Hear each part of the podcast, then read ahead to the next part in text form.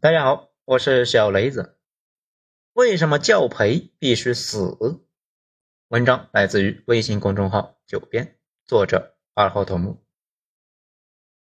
前段时间就业率不太好的时候，不少人说啊，接下来可能会放开教培，毕竟教培可以吸收大量就业。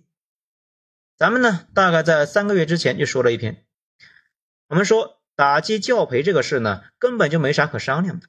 就是要摁死你，几乎不大可能为了扩大就业而放任教培，就好像国家不可能为了提高农民收入就放开让农民呢种植大麻等经济作物一样呢。最近出了新政策，基本上确认呢摁死了。今后这一对一的补课呢不大可能彻底禁了，不过那些呢想补却补不上的家长和小孩会坚持举报。最后没法彻底根绝，不过规模小的那是没法看。可能就有小伙伴呢就说：“至于吗？一个教培，至于有那么大的影响？”哎，这个呢主要是看你的屁股在哪。假如你是朝阳区或者是中央别墅区的富豪，住在你单价十二万多、三百多平的房子里边，你孩子学习不好也不坏。看着呢，好像不是学习那块料。你会担心他将来考不上大学吗？当然不会了。你会把他送到国际学校去，每年呢交几十万的学费，到时候送到海外学一个商学、金融、哲学什么的专业。实在不行，就跟那谁似的，去混一个宾夕法尼亚大学的夜校。反正呢，将来又不做简历找工作，着急啥呀？假如你是一个年入六十万以上的中产，你和你的爱人呢，通过高考考进了好的大学，通过多年的九九六做到了如今的状态，老家呢流传着你的传说，但是你却没啥成就感。一方面呢，跟周围人呢比，这个收入呢并没有啥可骄傲的，又觉得呢这个收入可能随时回到解放前。他们根据以往的经验，觉得自己呢之所以没有能够更进一步。主要的问题就是啊，学习依旧不够好。如果当时自己考的不是二幺幺，而是九八五，或者呢不是普通的九八五，而是 C 九，更进一步，如果啊当初考进了常春藤，如今可能就不是现在的局面了。于是啊，他们就跟发了疯一样培养孩子，愿意呢每个月拿出超过一半以上的收入来还房贷、供学区房。然后呢，全家住进了四五十平的千万豪宅里边，把剩下的一半收入拿出来去补课，一年三十万的房贷，三十万的补课费，全家电驴上下班，老人帮忙在家做饭，能省就省，穷啥都不能够穷教育。大家听说过那句话吧？海淀人月入五万，却过着呢月入三千的生活，钱哪去了？都去供学区房和培训班了。再假如你是一个家庭月收入不足八千的普通人，你不可能给孩子呢弄到特别好的学区房，没那么多首付，也还不起那么多贷款。刨去房贷和各种生活费，剩下呢也就一两千，还准备呢存一点来应急。但是你担心孩子呢没办法得到足够的教育投资，落后于别人。可是啊，实在是没啥能投资的。因为实在是没钱，最后呢想了想，使劲的压缩了一下开支，凑了一下，凑出了三千块，也拿去补了课。毕竟所有人都补，自己家不补，那几乎不是人。问题是，别人一个月三万，你三千，那能是一回事吗？把这三种类型的人群画像列出来，你们思考一下这么两个问题啊：这三种人哪部分人多？那毫无疑问，肯定是第三种了。统计局的数据，咱们国家呢，劳动力人均三千多，就这个收入呢，还是被平均。可以说啊，百分之九十以上的家庭月入不过万，甚至呢更多。国家层面真正关心的是哪种人呢？国家关心的那肯定是占据到人群绝大多数的那部分人。他们就算想补，也补不起，总不能够全家日子不过，就为了互相攀比。使劲的补课吧，咱们呢都是度过了漫长的学习生涯，补课这玩意呢，真的没有大家想象的那么重要。很多家长如果自己呢上点心啊，比啥都强。毕竟，今后大学入学率呢越来越高，如果这都考不上的话，那可能就不是补课的问题了。想清楚了这些问题，那就知道政策会怎么制定。为了让绝大部分人彻底解除心理上的压力，更重要的是经济上的压力。负责任的做法呢，就是彻底摁死教培。如果还不清楚，咱们再举个例子吧。假设有一百个人，国家高考呢要招三十个大学生，两个有钱的，对上不上大学其实啊没那么上心，有八个中产，那疯了一样的想鸡娃，剩下九十个也想鸡，但是没钱。如果使劲补呢，那就得大幅度的降低生活标准。你是一个决策者，你怎么决策？这很难选择吗？而且大家思考过没有？进了补课，伤害最大的是谁？有钱人那肯定无所谓，那九十个普通人也无所谓。大家今后都不补了，你操心个啥呢？我实在不理解，为什么有些人呢没啥钱，根本呢给孩子提供不了什么优势资源，却总觉得大家都补课，自己呢能够占到啥便宜？反倒是都不补，你家孩子呢发展点个人爱好，那不是占便宜了吗？损失最大的，明显就是那八个中产，他们要付出更高的成本，说不定呢，他们也补不动了。如今国家彻底呢，让这玩意啊转入地下，从此不上台面。你年入百万，愿意让孩子补，那就去补，管不着也没必要管。但是呢，尽量的让更多的人尽量的平等的竞争。至于一对一能不能够彻底禁掉，嗯，禁不掉也没必要。维持在一个小范围就行了。讲到这里呢，大家可能又要问了，那就让老百姓接受阶级固化？这多简单的事啊！那些学习的料子呢，现在这种体制下基本是难不住。小学、初中那点难度，对于人群中靠前的那些根本就没啥问题，你补课也补不过他们，很快呢就会被选拔到重点高中，根本就没有空参加各种培训。不过啊，需要意识到一个问题，就是接受教育之后，到底能不能够赚到钱，可能跟教育关系不大，反而呢，跟很多人厌恶的资本关系很大。大家还记得吗？几十年前，咱们国家呢一直在高喊科技是第一生产力，但是科研工作者的收入真的是一言难尽，也就有了那一句呢：造核弹的不如卖茶叶蛋的。哪怕直到现在。你毕业呢，想去科研院所，去查了一下前辈们的现身说法，估计呢也会吓一跳，几乎啊都在劝退。他们劝退的原因无非是钱太少，毕竟呢钱多，哪怕再忙也会是有人去的。大家脑子里面呢，估计啊已经蹦出来一个公司，那个公司呢真的是加班加点，但是确确实实舍得给钱，大家呢也就很满意。也就是说。科研单位已经涨了很多年的工资之后，依旧是没有办法跟那些呢被市场选中的行业来比。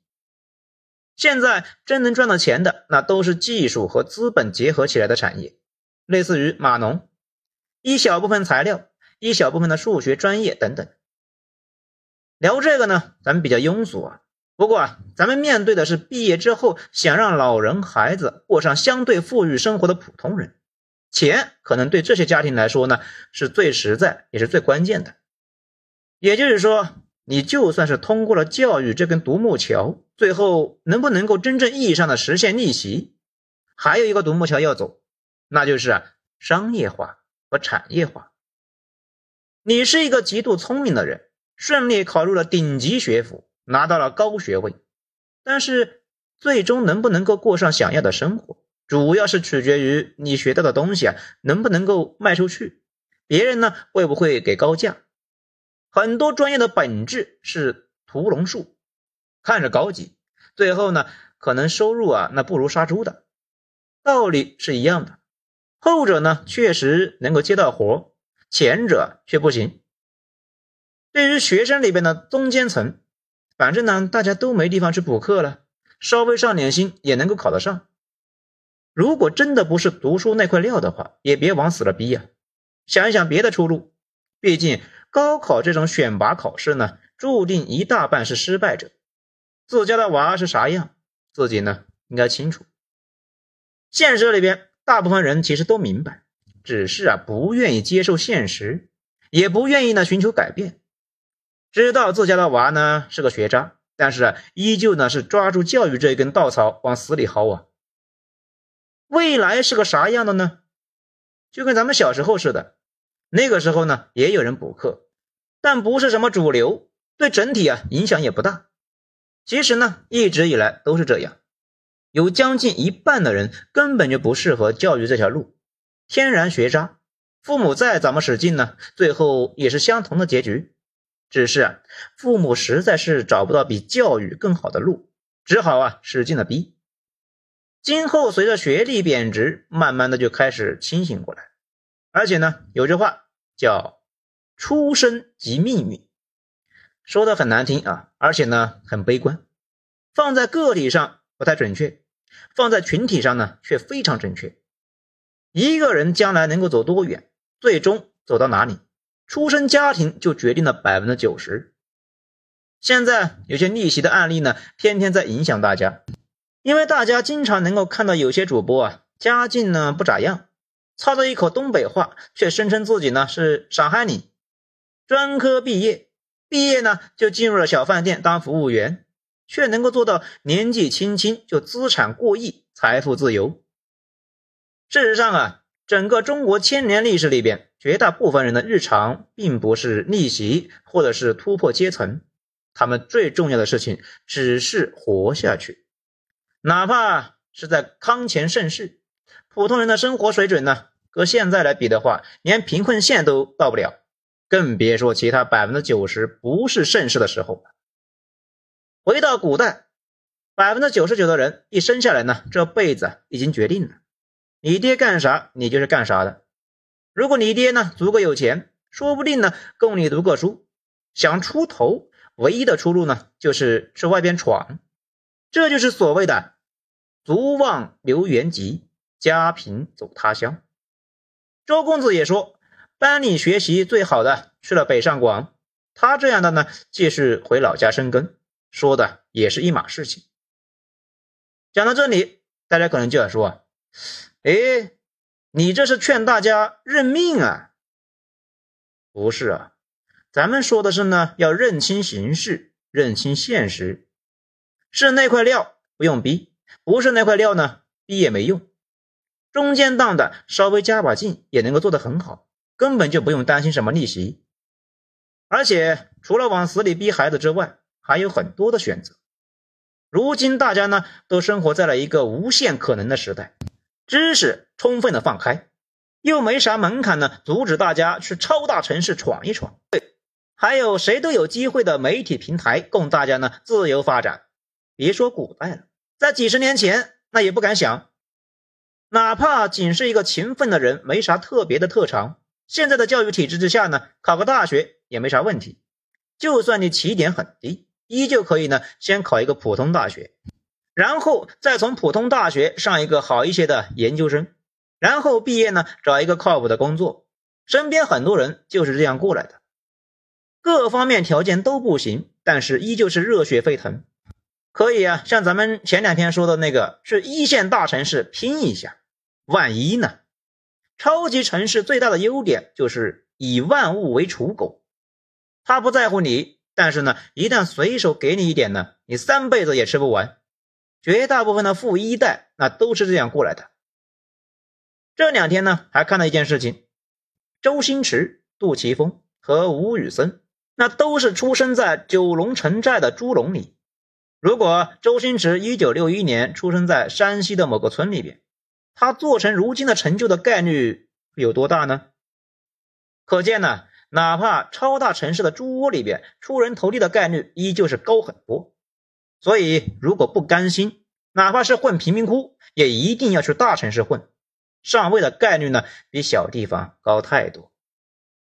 如果你又虚又不聪明，记性还不好，连上进的动机都没有的话，想起任何改变那都虚。哼，那要啥自行车啊？这种情况放开补课，使劲补，能有啥用呢？可能家长觉得有用吧，太多的家长呢自己不行，却觉得孩子行。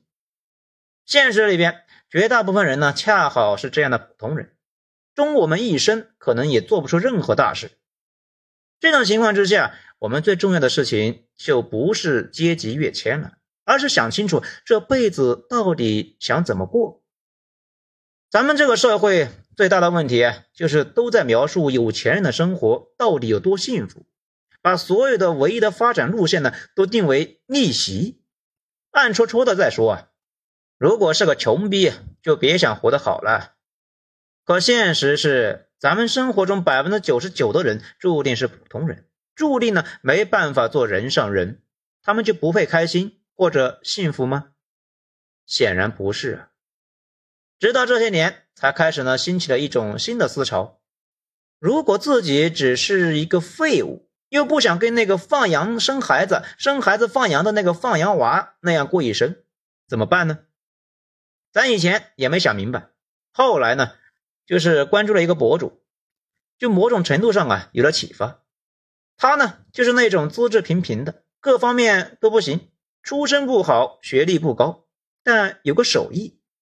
现在呢，在做摄影师，他列了一个清单，上面呢写着他要干的事情啊，比如去伦敦溜达一个礼拜，去巴黎，去美国自驾，养只猫，从青海开车到西藏，吃米其林，就反正列了好几百项。这几年他平时攒钱，攒够之后呢，就去实现清单上的愿望，已经实现很多了。咱们有种预感，尽管可能他一辈子也发不了财。不过啊，比绝大部分人都过得精彩的多。他最近呢实现了一个目标，是去喜马拉雅待两周。咱们一直觉得这个就很离谱啊。不过后来啊，发现他去了尼泊尔那边呢，物价很低，这次过去啊也花不了几个钱。当然，有几项项目呢，这个目标实在是不太现实。经过他的动态调整之后，瞬间豁然开朗。比如他有个目标是看一千本书。每年看三十本，前几年毫无进展，今年呢就改变了思路，改成了读一千本漫画书，这就明显有了进展，并且呢超进度了。还有更简单的，有不少人这辈子呢就想缩在家里边玩游戏，这个发达国家很常见啊，咱们国家呢也越来越多。抖音上呢就有一大堆，就跟我其中的一个导师似的，曾经的数据库大牛。啊，当然，现在也依然是大牛。国内啊，也极其少见的那种，几乎所有的时间都投在了钓鱼上，抛妻弃子的那种啊。不过呢，他赚的多，他媳妇也无所谓。总之呢，咱们就有个感受：社会发展到现在，普通人想大富大贵呢很难，但是你想说啊，你想平静的过完这辈子，顺便做一些自己想做的事情，还是很容易的。没必要纠结那些呢，自己实在是搞不定的事情。太多人就是生活充满不甘，放不下阶级跃迁这个执念，又资质平平，也不敢呢去大城市闯，最后哪头都没做好。这些年，慢慢呢正在出现一种思潮，整个社会啊正在重新反思，活着到底是为了啥？慢慢的就会发现，应该去追求那些。能追求到的，而不是呢代价极大、概率极低的事情，比如做什么人上人。好在我们这个社会发展到现在，也给了大家选择的机会。那最后呢，我们来说一下啊，有不少小伙伴呢听完之后就会觉得纳闷了：你这到底是劝大家躺平，还是内卷呢？咱们呢一直的态度那就是啊，看你自己。咱们只能够是描述不同可能性，并没有办法替大家做决定。看你自己是不是那块料。一线大城市有点像边疆，别听他们胡说八道。现在的一线城市依旧是向下层开放，热血青年可以呢去那边拼一把。不过必须承认的是，这就跟战场一样，绝大部分人最后都是炮灰，只有极少数人最终能成。或者说啊。